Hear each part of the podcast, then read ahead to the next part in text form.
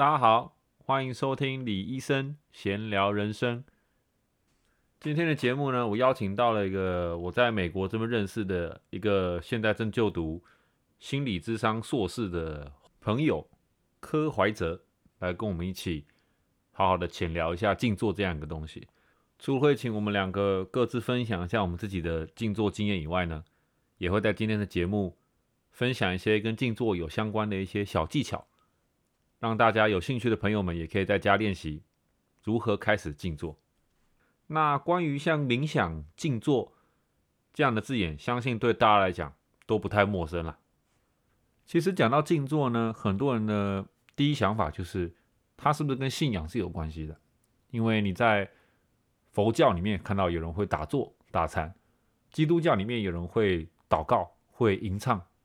那印度教有些人会以瑜伽的方式。或者也是以静坐的方式去修行。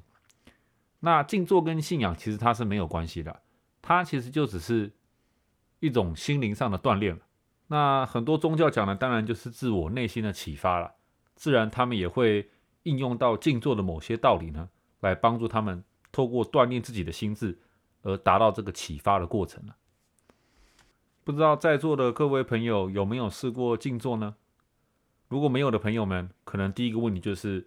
静坐我可以得到什么？静坐有什么好处？为什么我要静坐？那每个人对静坐的看法都不一样多数人会讲说，静坐呢是一个自我发现的旅程你可以了解自己的内心，了解自己的情绪。那很多人也会听到说，静坐呢，其实它最重要的核心观念就是无为而为，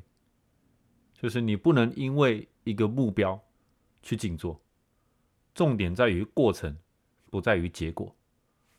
所以，往往如果只是因为要达成一个目标，比如说我头痛，我想要用静坐来改善；我胃痛，我会有情绪紧张的问题，我想要透过静坐来改善我的问题。很多人因为这个原因去静坐的时候呢，会发现好像没有什么收获。我不管做多久，只要我起来了，我第一个想的就是我的问题解决了没有。这完全违反了静坐的首要原则“无为而为”的一个概念。如果是因为一个结果去做这件事情，你不会在静坐得到任何收获。那我相信讲到这里，很多人已经不想静坐了，对不对？因为我们现在住在一个猜疑心比较重的世界里面，意思就是说，很多时候呢，我们会需要知道、看得到、摸得到、听得到、想得到。可以预期的结果，我都知道了以后呢，我才愿意去做这件事情，我才愿意去尝试。那为什么这叫做个锻炼？心智上的锻炼？为什么它叫做个自我发现的旅程？因为你不去做它的时候呢，你没有办法了解静坐能够对你带来什么样的一个影响。那每个人在静坐里得到的东西呢，绝对都完全不一样，所以它才叫做一个自我发现的旅程啊。对我来讲呢，它完全开拓了我思想的边界，也是我 podcast 上面放的一个主题。人生唯一限制我们的东西，就是我们自己的思考框架。很多时候，常常一句话听下来，我觉得有道理，但是我听了还是很生气，因为我控制不了我的情绪。像这样的一个问题，就很容易使用静坐去解决。当你可以了解各种不同的看法的时候呢，你比较不会有情绪，你可以了解每一个人的出发点在哪里，你比较能跟别人沟通。你比较能了解别人在讲什么东西，那讲白了，其实就是从一个单线的思考逻辑变成一个多面向的思考逻辑啊。但是我这样讲好像又变得有点抽象了。到底我干嘛要静坐呢？就是变成更好的人吗？所以说，在这个猜疑心比较重的世界呢，我当然不会就跟大家讲说无为而为嘛，你们就试试看。我知道对很多人来讲呢，不了解有什么收获的时候，还是非常困难去耕耘了。所以呢。在这边，我就跟大家讲一下，在近几年、十年、二十年以来呢，其实越来越多的医学报告，他们发现呢，静坐可以去解决各种不同的病理、生理问题啊。那心理上呢，从各种比较严重的一些躁郁症、忧郁症、多动症、健忘症，到比较轻微的一些，比如说注意力不集中、情绪障碍、心理压力、焦虑、社交障碍这些问题。都是可以透过静坐去改善。那生理上呢，从免疫系统消化系统，像肠道菌群的平衡；血液循环系统，比如说你的血压；身体的排毒系统；肌肉与关节的疼痛指数；你的睡眠问题、精力问题，还有你全身细胞氧化老化的速度，这些全部都有大量研究去指出啊，静坐是直接可以对上述全部的问题有非常正向的影响那除了疾病以外啊，也绝对有着强化的作用。静坐可以强化一个人的脑力，提高你的创造力、创作力，提高你的逻辑推理能力，你的智商也是可以显著的提升的。没错，一个人的 IQ 是可以被改变的。这世界上呢，其实没有所谓的笨蛋，只是很多人呢，在特定的时间点，在特定的对于某些事情的思考方式，有时候会卡住了。他在那个当下只能从一个角度去看这件事情，所以。别人想要跟他讲的东西，他可能听不懂，他可能也不知道为什么听不懂，所以我们就叫他说是想不通。那只要能活化自己的思考框架呢，你有办法以多线性的去了解每个人要讲的事情呢？别人讲一件事情，你马上就可以所谓的举一反三了，对不对？你的 IQ 自然就会提升，你自然就有办法融会贯通。所以透过打坐去提升自己的 IQ 啊，它完全不是一件难事啊。那当然了，如果你有办法去了解身旁每个人要讲的东西，很快就 get 到别人要讲的东西。每个人看完你就说这个人最懂我，我讲什么这个人马上就懂了，这个人一点就通啊。你的 EQ 自然也可以提升了，这绝对没有问题的。那这些综合的报告摆在大家面前，都已经是毋庸置疑了，没有任何人会去怀疑、质问说静坐能对人体带来的好处，生理或心理上，绝对是非常非常多的。你真正开始静坐之后呢，你的人生一定会有非常不同的体悟，你会完全改变你怎么去认知你身旁的所有事物。刚刚我讲了那么多，变聪明啊，认知能力变好啊，情绪稳定，那些不足为道啊。多数有在静坐的人呢，往往想要用言语去解释静坐能得到的一些改变的时候，往往是非常困难的。只有在真正静坐的人，你才能体会到。静坐能带给你的好处，跟不同的人生体悟，这是一个人生我觉得非常非常特别的一个经验好，那现在就要跟大家正式介绍了一下我们今天邀请的来宾柯怀哲。那怀哲他本身现在呢是在西雅图就读一个心理智商的硕士。好，那怀哲他本身自己也有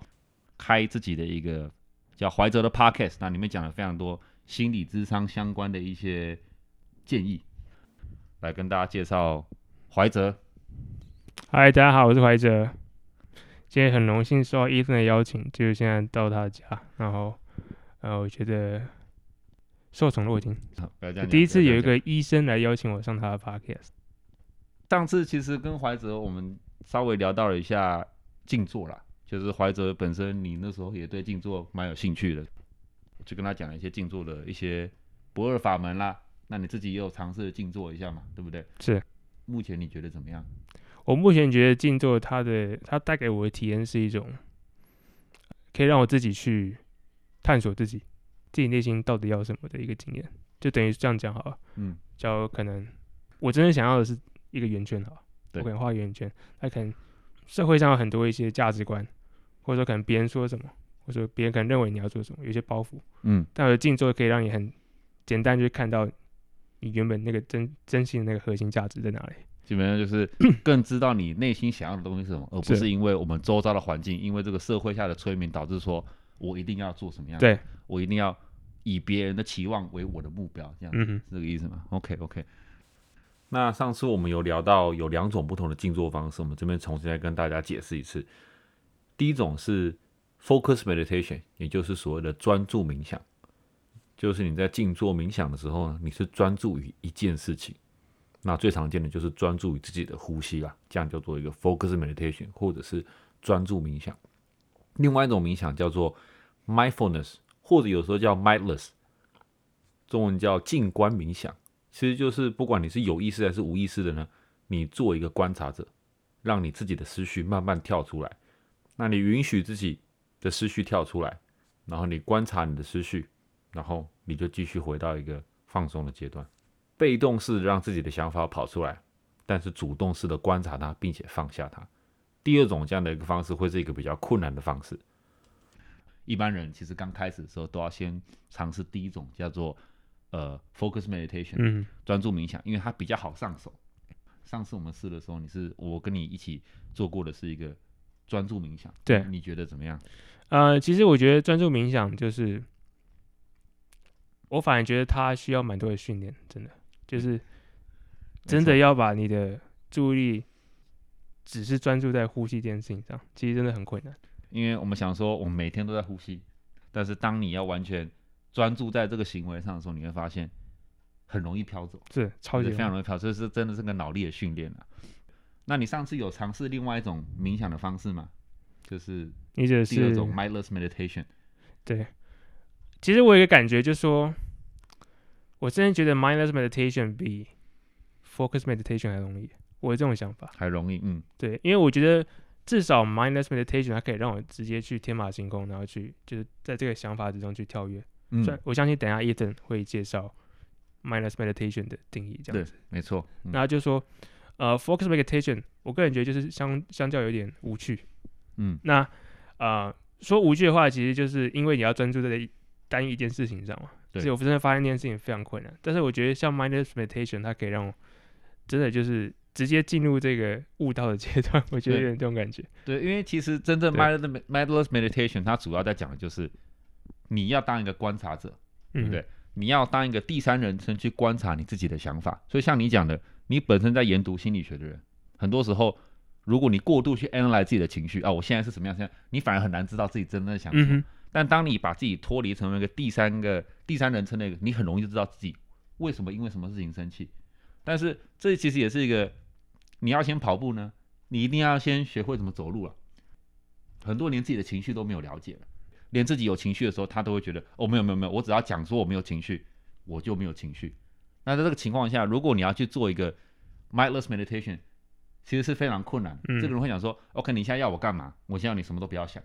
啊我什么都不要想，那我要想什么？对不对？所以说一开始，所以说大家说，如果可以从 focus meditation 开始，我只要要你想一件东西，就是观察你的呼吸。嗯，那你现在算是已经修行的高人了，你已经觉得啊 focus meditation 太容易了，所以的确多数的人呢，当你已经开始会修行，有办法专注于呼吸这样一件简单的事情之后呢，你就可以 set your mind free，嗯哼，你就可以开始观察你自己的想法是什么，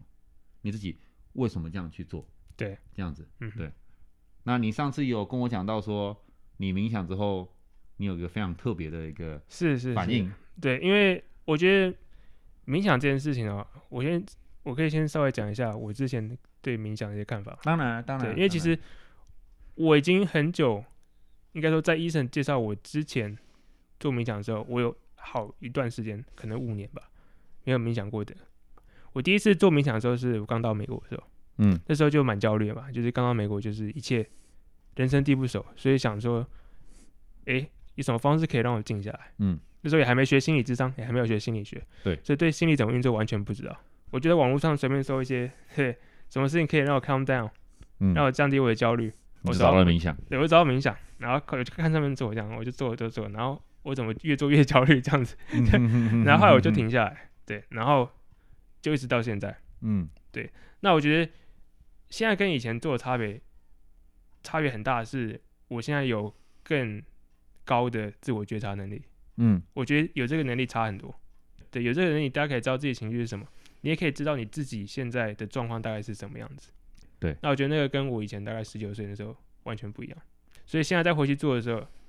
这感觉是完全不一样，也是真的可以去帮助我。嗯，其实你在讲的这个也是我们刚刚在节目开始有特别稍微讲到，就是静坐一定要有一个所谓无为而为的一个心态。嗯，对？那我也有举例说，以前我也是因为头痛，跟你一样，我头痛的问题，有人说冥想可以帮助头痛，所以我就一直尝试用冥想的方式来治疗头痛。但是在这个情况下，我并没有在察觉自己的感觉嘛，嗯我只是把我的意念放在我头痛好了没呢？那每次做起来觉得，就像你讲的，越做越焦虑，因对为你当下就是 OK，我静坐下来，我要静下来，我才有办法摒除我的焦虑。可是你控制不了，你越嗯想要控制这样东西呢，焦虑这种东西它会越来越严重嘛，嗯对不对？对所以就是我觉得这也是个很有趣的情况。大多数人，我想一定都有尝试静坐，哎，做了一两天啊没有用，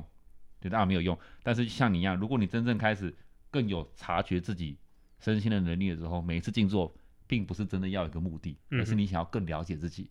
不管是生理上还是心理上，你都会有更不同的一些感悟嘛，对不对？是是是，嗯而且我也觉得说，像静坐这件事情，也可能要等你有一定的年纪，又或者说你有一定的自我觉察能力，才可以做这件事情。所以嗯我觉得，就像呃上次跟你谈过，有一些事情就是有些东西它有效，不是因为它本身有效，而是一方面你你可能在那个时候、那个时空环境，或者说你心理状态，你就是可以接受那样的方式，它就对你有用。你可能嗯对、你可能跟一个十岁的小孩，对说哦，你看冥想哇，你看科学文献这么多，对不对？都有用。可能对一个六岁小孩根本就没有用，因为他们根本就没有这样的一个呃自我觉察的基底来去做这件事情。嗯，应该也是说，在六岁小孩的时候，世界根本就还是很新的，对不对？我看到每一样东西，现在小孩刚出生，看到 iPad，哇，一个荧幕我可以看到全世界千奇百怪的样子，我不用出国，看到全世界。他们现在对知识还，他根本就不了解从内在跟外在找寻不同的知识，这个刺激度有什么不一样？那为什么你说哦，现在我们都快要迈入三十岁了，很多人可能在三十岁还觉得人生很有趣，但其实是非常多人现在在这个资讯爆炸时代，觉得我好无聊哦、我找不到我的兴趣，我每天不知道我要干嘛。我除了一到五上班、下班，周末我就觉得啊，终于可以放松，我也不知道干嘛。那我就庆幸一下，因为我还不用上班。那一到我继续上班，一年我就期待十天的假。嗯十天假结束之后，我就在期待明年、后年、大后年考不好可以升迁。他们的人生并没有个目标嘛，所以说这其实变成说，我觉得你讲的没有错，在每个人一定要在一个固定的机缘下面，他才有办法去想说我要不要开始静坐。是对，那这也是我觉得其实是一个心灵上年龄的成长啊。很多在静坐的时候，也是因为你慢慢觉得 电视上的娱乐其实就是没什么，嗯疲乏了。那你在静坐之后，你发现哇，原来这个世界还有这么多不同的东西，从内在去找寻这些东西的答案。嗯对。另外一个就是说，你刚提到重点，其实我没有特别直接直接去讲到，但我嗯觉得蛮重要，就是那个经验，就是我记得那时候是在第二次做静坐的时候吧，嗯，我就开始尝试 mindless meditation，嗯，高阶段的，对高阶段。那就像伊森讲的，就是要让自己不要去想任何事情，看到什么想法跳上来，这个我目前是可以做到。对，所以嗯后来就想一想，就想到一些呃童年比较不好的回忆，这样子。这个其实跟我以前做的心理智商，我自己有做过心理智商的，嗯它的方式其实蛮像。所以那时候我就发现说，哇，就是做心理智商，没想到跟静坐又有了一些类似的效果。嗯然后我就想到，我以前小时候嘛，一直都学不会游泳，大概是小学的时候，所以那个时候就可能对自己就是很没有自信，这样子，就是你会觉得说自己感觉就是不好，你会觉得说自己有一些情绪，但是你也不知道那个情绪是什么。对，就以为我只是做不到嘛，对，都只我只是做不到。是。然后当可能你父母亲有没有去做一些呃安抚的动作，或者说他们没有去听你的想法的时候，其实那时候我自己感觉就是很无助。嗯所以那个时候，那个那个记忆就是一直在那边，所以后来想一想，我就哭了。嗯，对，你想到了一个当初你你做不到某件事情的时候，没有人告诉你说 it's okay，嗯哼，对不对？学习本来就会有人做得到，对有，人做，读书本来就是有人读得好，有人读得不好。是，但是在亚洲，大家都知道，没有父母提倡这种爱的教育，就是别人能考一百分，为什么你考九十分？这种概念可能跟你游泳的经历是蛮像的。对，而且我觉得另外一个呃概念是说，就是小时候的一个呃压力，对我来说压力非常大的经验。对嗯所以那件事情，其实我在心理智商跟我的智商师谈的时候，有谈到这件事情，就是会想到这件事情，它就是一个一直在那边，它不会离去的事情，它会浮上水面。它会浮上水面。就是小时候那些很重要的经验，它就在那边。因为心理智商有一个概念叫做自由联想嘛，自由联想。对，自由联想是呃算是弗洛伊德提出来的一个概念，他就是嗯说，他相信人可以在自由毫无拘束的方式讲话的时候，你可以去讲述一些你内心真的隐藏许久，但是又很重要的一些资讯。很多人会觉得啊，这都是已经是十年前的事情了。嗯，我都已经没事了。很多人讲到自己的一些 trauma、一些不好的经验，但是你会发现，他们讲的时候呢，还是带着很多情绪，对不对？就是说，像你自己找到了一些儿时的一些经历之后，你有办法把它再套用回来说，解释为什么可能一个礼拜前或一个月前或一年前，你会有什么样的情绪反应？你有办法做出这个连接吗？嗯，其实可以，你说连接的话，当然不会有一个最直接的连接，但是你嗯大家可以说，哎、了解说那样的概念，它对你成长的过程是怎么样。嗯，像游泳来说好了，啊、后来我小时候大概是一一两年级都不会嘛，然后后来就是一直到小学六年级的时候才学会。对你有那你有一直想要尝试去再学会这个你小时候一直学不会的东西吗？对，那时候就是很重要的是，哎、我发现我五年级的时候学会，但是我学我学完当下，我没有什么感觉，你知道吗？没有一个成就感，说其实啊，其实这样嗯讲，我有成就感，但那个成就感就是一天，或者说可能六个小时，我不知道，稍纵即逝，稍纵即逝，我就觉得说好奇怪，你记不住这个你花好几年所成就出来的一件事情，但是你只记住当时一个 moment 你做不到的时候，你所有的心理压力，是这个意思吗？我那时候感觉是说，OK，我现在达到这个目标，我就 move on，嗯，我还有很多事情要去 accomplish，对吧？对。还有很多事情要完成，所以我就后来就慢慢就有自己一个心态，就是我好像都是变目标导向。啊，我对于对于自己有这样一个目自我觉察，就是说，OK，我以前这样在小时候完全没有办法达到的事情，我现在达到，OK，好，就等于是说，我像像是一个军官，嗯。我可能今天打了非洲，啊，非洲就放在那边，我之后也就就不会再去非洲，嗯。啊，我现在换亚洲，我现在换澳洲，就是嗯，这样的这样，然后就等于是一直收集，一直收集，但是你对得到那个当下，得到那个东西，感觉它是稍纵即逝的感觉，你没有花一点时间去享受这个成就，去或者说我也没有办法去，享受这个成就，你没有办法享受这个成就，我就说我要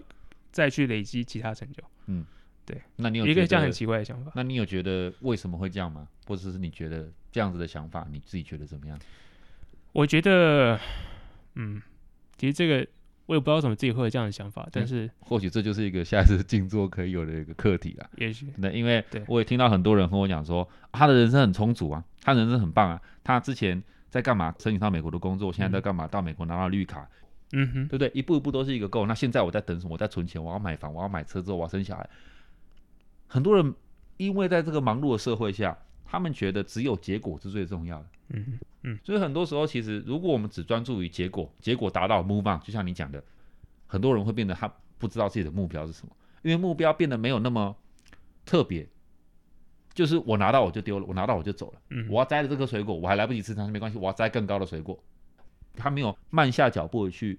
享受这个胜利，那其实也就是我们回到静坐讲的，重点是在这个过程嘛。嗯，你现在找出了其中一点的奥妙说，OK，我现在做了一些连接，但是你现在哎发现连接完之后，你又有新的目标可以 work on，所以这就是我觉得静坐有趣的地方。你永远不会做到说啊，我已经开悟了，我对人生已经完全没有问题了。你永远都会找到一个新的目标。对我觉得你刚刚讲也没有错，就是我自己看到蛮多个案，就是他的状况也是说，呃，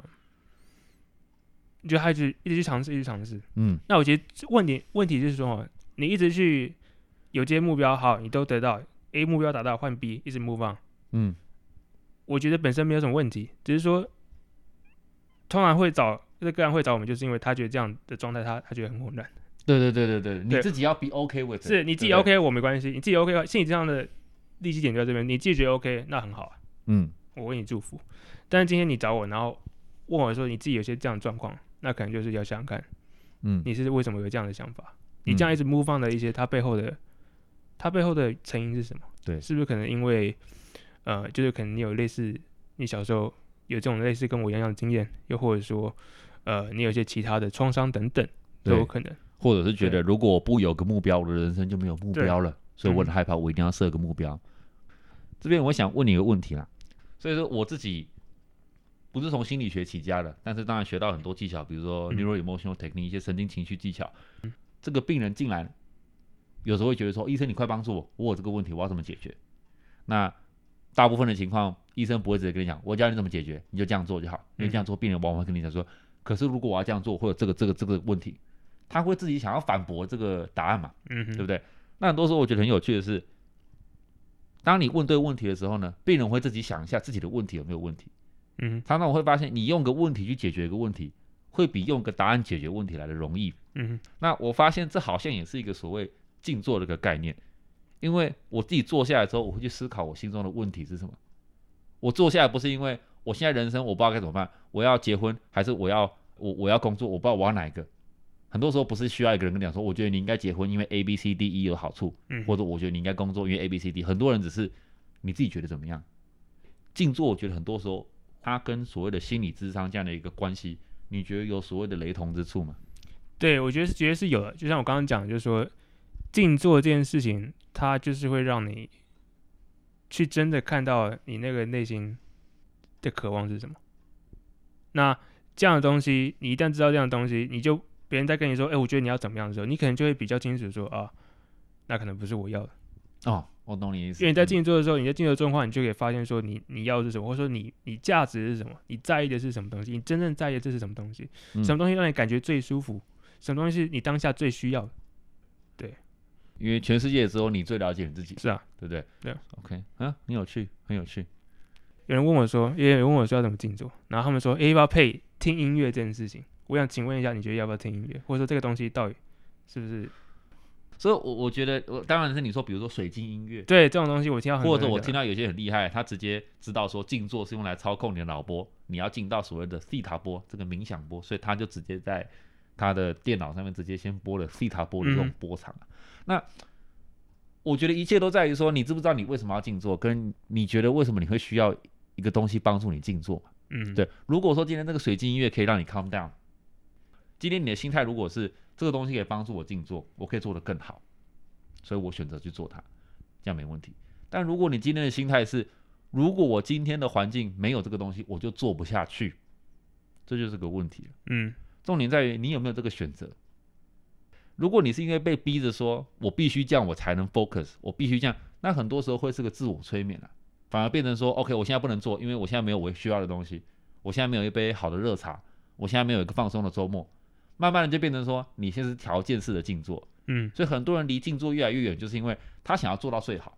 他想要一坐下来我就开悟了，所以我要全部的是全部的情况，全部的 condition 都最好，我要天时地利人和的静坐。那往往越往这样子去给自己一些限制的人呢，他越没有办法达成到这个每天心智锻炼的过程。嗯哼，有点像是今天你说你要举重哈，今天你说你想要增肌肉，结果你想说 OK，我举重我一定要睡得好，我一定要吃得好，我一定要那天没有压力，我一定要这个 gym 在有打折才去，我一定要没有人才去。那很长时候就是哦，或许你会有一一两次很有 quality 的 workout，但是可能一个月你只做了两次。那我觉得静坐最重要的是一个频率啊，是一个嗯习惯嘛，嗯，对不对？这个过程嘛，是一个过程嘛，对对不对？所以你觉得这个音乐有帮到你，OK，很好。但如果你的音乐是你喜欢听的音乐，因为你觉得这有点像是我读书的时候，我听的音乐可以让我一心二用，这样子的概念不 work。嗯，因为很常常你就坐在那边，等于说你就坐到睡着，听着水晶音乐你就睡着，在按摩的时候听着水晶音乐很放松，所以那就变成不是在训练你的心智了嘛。嗯哼所以这个要看你怎么去使用它了。，OK。这样也回答到你的问题。了解。我觉得现在很多听众也会，呃，去了解说，诶，那静坐，就是说要了解自己到底要是什么。你是要听音乐爽一下，还是说你是要真的去，你有一个 journey？weekend，对也可以。那我不过这样讲，其实有很多，我觉得刚刚有讲到不同的宗教，它也有把静坐的理念融合到他们一种修行的方式。嗯像比如说西藏，他们会有诵经文，每个人会有一直要发出一个嗡的声音去静坐嘛，这其实就是它的中文应该叫做真言。它就是因为你在 focus，除了在观息以外呢，你可以因为你 focus 你的意识去做一件事情，达到你也可以有聚焦你意识的一个方式。所以说，像很多基督徒他们在咏唱呃圣歌的时候呢，他们也是一样在做一个静坐。这跟后面的音频是什么没关系，重点是他们的意识现在是在做什么事情，是不是在做一件你人生最努力做到的一件事情？大家讲说静坐是你人生最努力、最辛苦要做到的一件事情，就是专注你的意志在一件事情上，在一件简单的事情上，它可以是关系，它可以是呃真言，它可以是在咏唱一首圣歌，它可以是任何事情，所以这也是一个我觉得蛮有趣的。静坐不是就只是一个样子。嗯，你一定要坐在那边，你一定就是要怎么做才叫静坐。静坐可以有很多形式，是，对，嗯，对，我觉得，因为其实我也听到很多版本的静坐，嗯或者说很多类似的方式，对，像呃，心理智商有些技巧，也就是我相信是从静坐这样跟人去去提取的，嗯去去精粹的。我之前学到一个叫做什么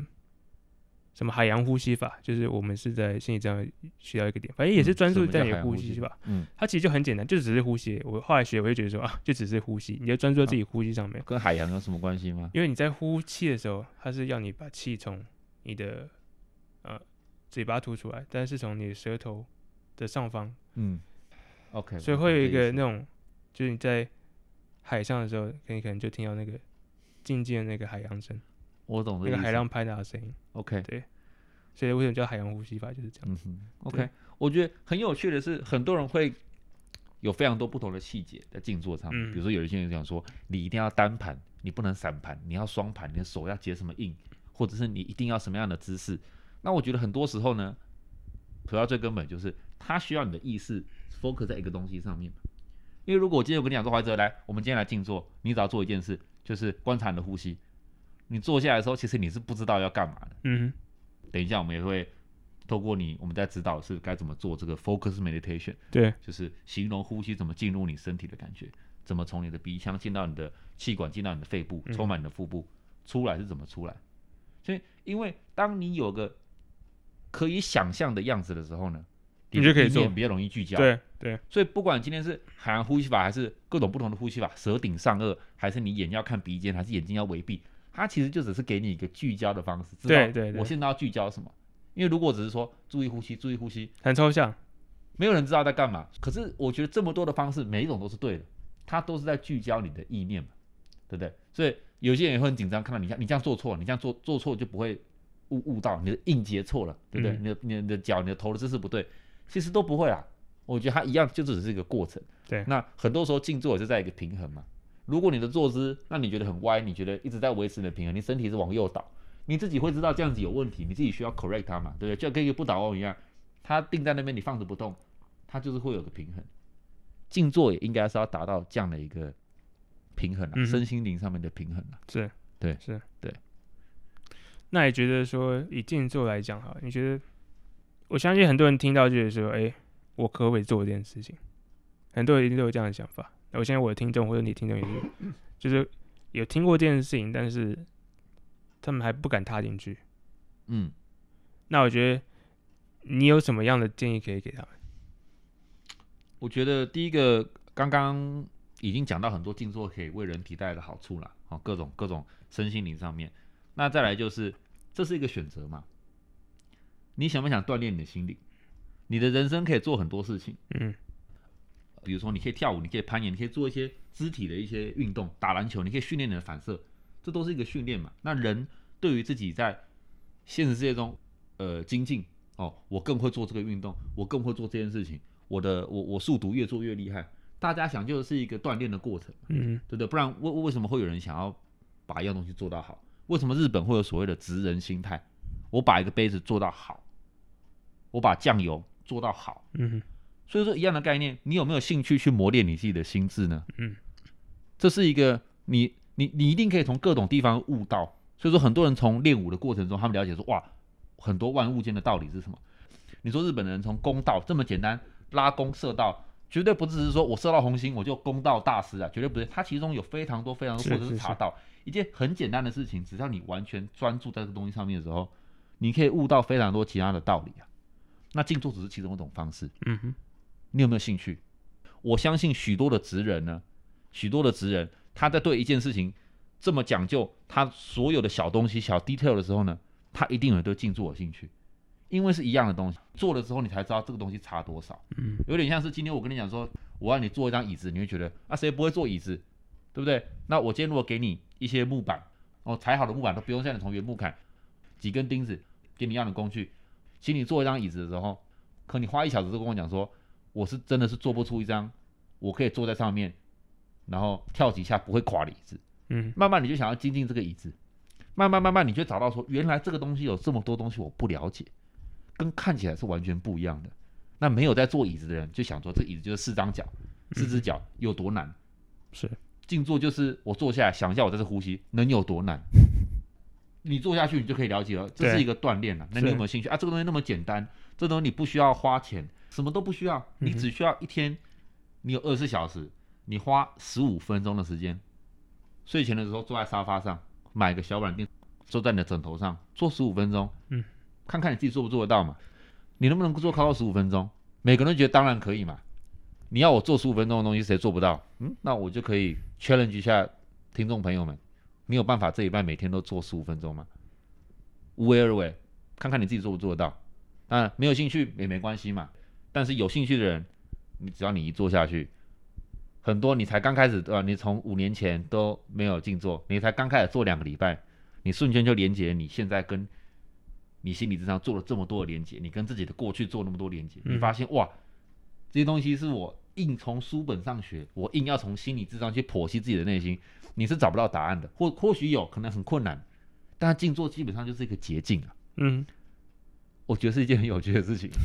对吧？所以说为什么要静坐？其实我我我不是来说服各位说全世界人都要静坐，但这只是一个有趣的事情可以尝试，嗯哼对不对？嗯哼，对吧？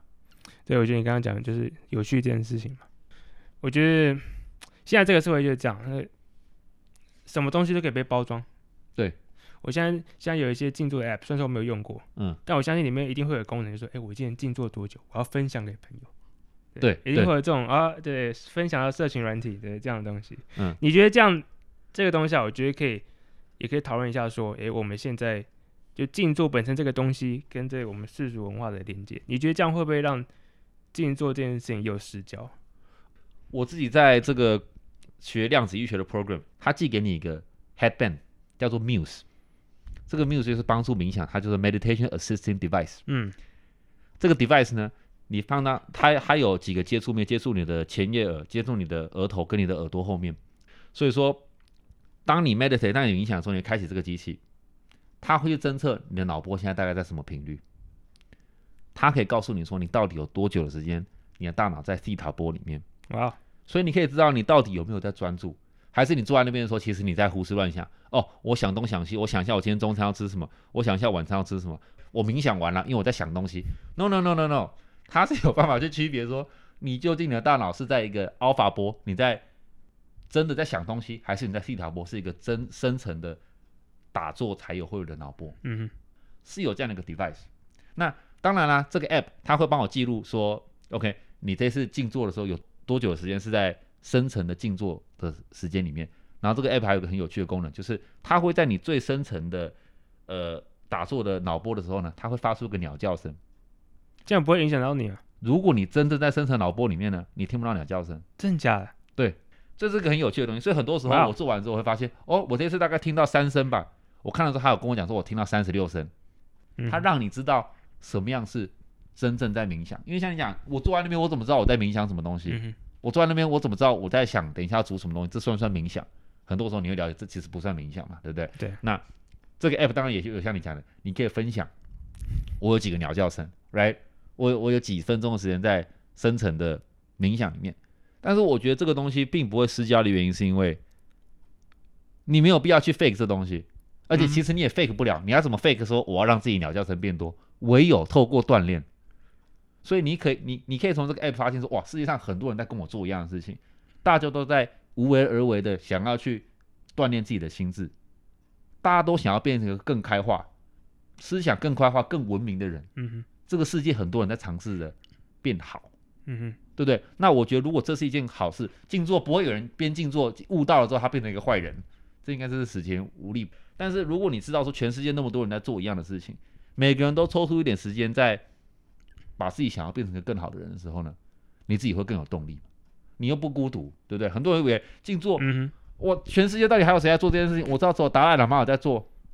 人，我们过去进化那么多年，大家以为是是物理上的进化，就是我们人现在会不会头越来越低，或者是或怎么样？因为因为我们都在用电脑，不是，它是人类是在思想上的进化。嗯哼，那思想上的进化有一个非常被动的方式，就是网络，对不对？现在你说一个六岁小一的小朋友，绝对比我们小一的时候知道的东西还多，因为你挡不住手机网络连接我们所有人资讯网的这样一个庞大的系统。所以说，现在的思绪进化已经非常的快，但是你能不能站在前端？你能不能去了解六十年前的人是怎么想的，跟六十年后的人会怎么想？嗯哼，嗯哼，你的思绪有没有？你的思想框架有没有局限住你说啊，这个人这样就是一定是这样？这个这件事情只有一种看待的方式。你有办法去锻炼你的心智？在这个吸引力那么多，我回家只要坐在电脑前面，我可以摄取到我全部想要摄取到的资料，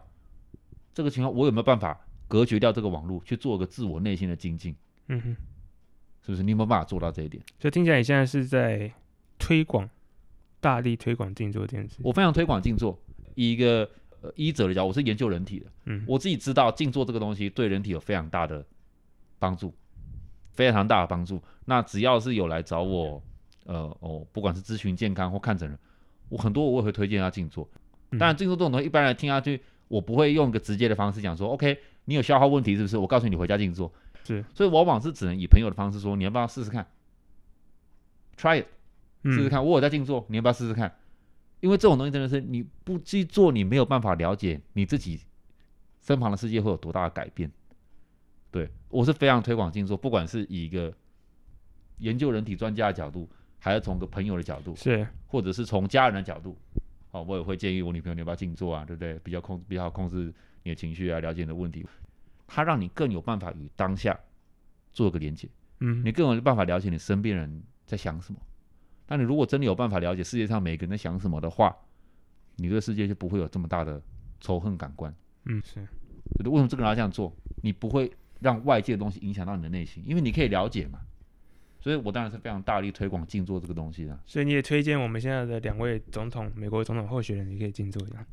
讲到政治就是比较复杂一点了，对，讲到政治会比较复杂一点。我觉得每静坐可以帮到世界上每一个人，嗯哼，我们这样讲，是但是不是一个强迫的方法，不是说我们把两位总统压下来，压到椅子上，你们请静坐一小时之后，你们两个再来做个总统辩论，这不会 work，对不对？那这样那可能一因为个强迫了嘛，就是强，迫。一个人就问我，说：“我已经静坐一小时，为什么对方还不让我讲话呢？” 对，不会有任何帮助他们两个会先开始吵。对对对对对对对，所以说这这这不是一个工具说，我在静坐，所以你要听我的哦。我在静坐，我有开示，所以你要听我的哦。没有任何一个有在静坐的人会以知识的等级，会以一个学历去压别人，嗯因为我有在做，所以你要听我的，因为我有在我讲的是对的。真正有智慧的人是说，你可以试试看，他会引导你，你怎你怎么去加入，你怎么去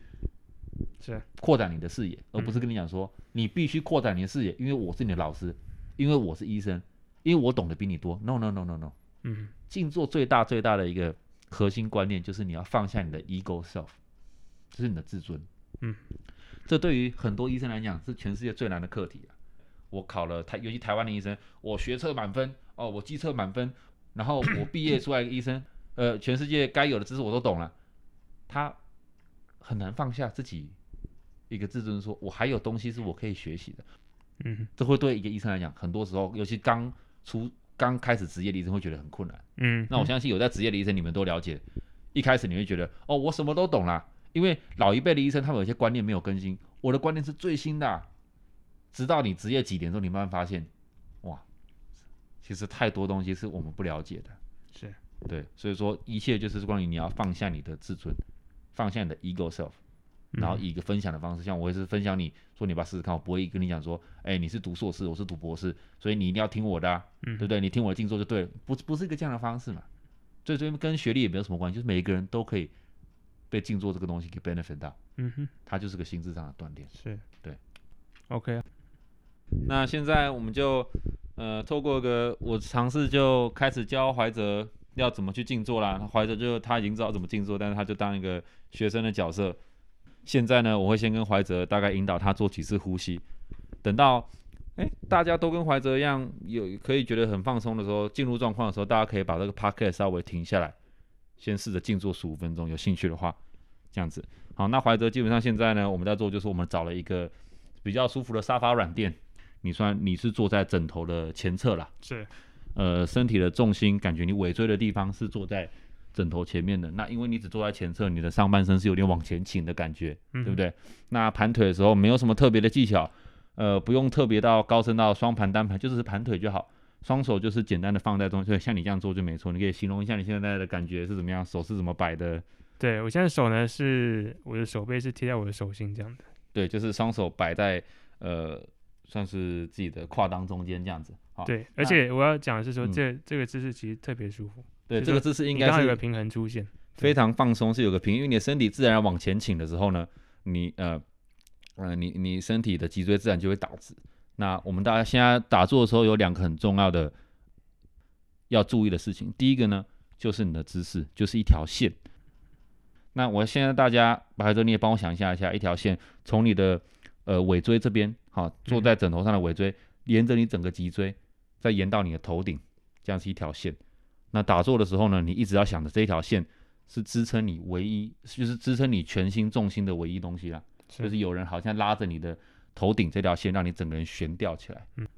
你悬吊的时候，应该感觉到你的腰部、腹部，呃，你的胸肌、呃，肩膀都是非常放松，脖子非常放松的。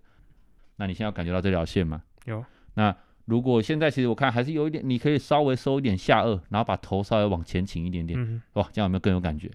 对，所以各位听众也可以稍微尝试调整一下自己的下颚，不要说做的时候下颚抬特别高，然后觉得脖子被压迫这样。应该是微微收一点点下颚，然后觉得头后顶这边有一条线，把你整个人吊起来，好，这就是你要的姿势，好，一直要想象着这条线拉住着你，然后全身是很放松、很平衡的一个状态了。那在第二点呢，就是呼吸的一个口诀啦。等一下，第二点就是你的意念呢，你要完全注意在你的呼吸上面，眼睛可以微闭，也可以微开一点点，然后看着你的鼻尖都可以，然后呼吸的时候要讲究这五个字的口诀。静、慢、细、长、匀。静呢，就是它安静；慢就是你要慢慢的呼吸；细就是细致的；长就是尽量吸吐之间大概到八秒嘛；匀就是它你是均匀的。所以你在做这个呼吸的时候呢，你应该是非常放松的。每次吸气的时候，怀德，你帮我想象，当你吸气的时候，空气由鼻子进入你的鼻腔。慢慢往下进到你的肺部之后呢，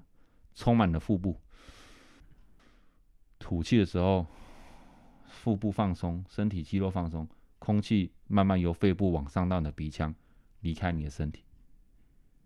是。然后每一次呼吸的时候，你可以心中想着一，就做一次呼吸，吸气，想象空气进入你身体的样子；吐气，想象空气离开你身体的样子。这样叫一，然后再就二，慢慢这样下去。大家一定会发现说，我开始打坐说很多东西，我要想象呼吸怎么进来，我要想象这条线，其实就是两样东西。大家如果数到忘记刚数到几，就回到一；数到忘记数到几，就回到一。这应该是一个很放松、很平衡的一个感觉。然后随时就要注意一下，哎，这条线从呃从尾椎这里透过脊椎到头顶这条线有没有稍微吊住你，整个人好像木偶一样被吊起来。那就是继续做这个吸吐吸吐的动作，吐好，我们再一次慢慢吸气，想象空气经过你的鼻腔，慢慢下到你的肺部，吐气放松，想象空气往上从你的鼻腔排出你的体外，就这样，各位静坐就是这么简单，就只要注意两件事情。其实是说，跟你的呼吸，从头到尾都要注意头上那个线，以及你呼吸的方式，这样。对，那如果怀哲说你现在稍微把下颚往前凸，做一个错误的姿势，你这样子，你觉得你的感觉是什么？我感觉是身体是紧绷的，身体很紧绷，对对，因为现在怀哲就是发力，把下颚往上抬，然后头整个往后仰，这时候他这个这条线的连接就被折断了，对不对？你没有这个连，你身体吊不起来了，身体自然就开始紧绷起来。那静坐应该是一个非常放松，非常。舒服的一个呃一个体验了，对不对？嗯哼，好像怀哲现在我从旁边看他就已经非常进入状态了，就已经不太想讲话了，整个人就已经很放松了。我要睡着了，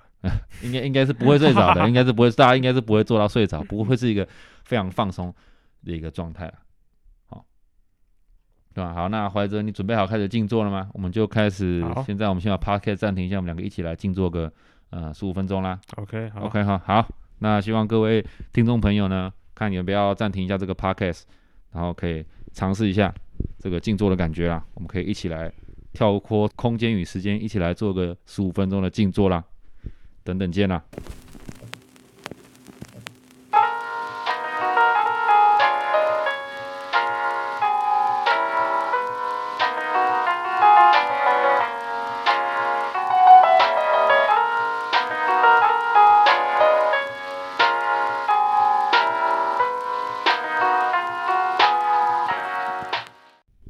OK，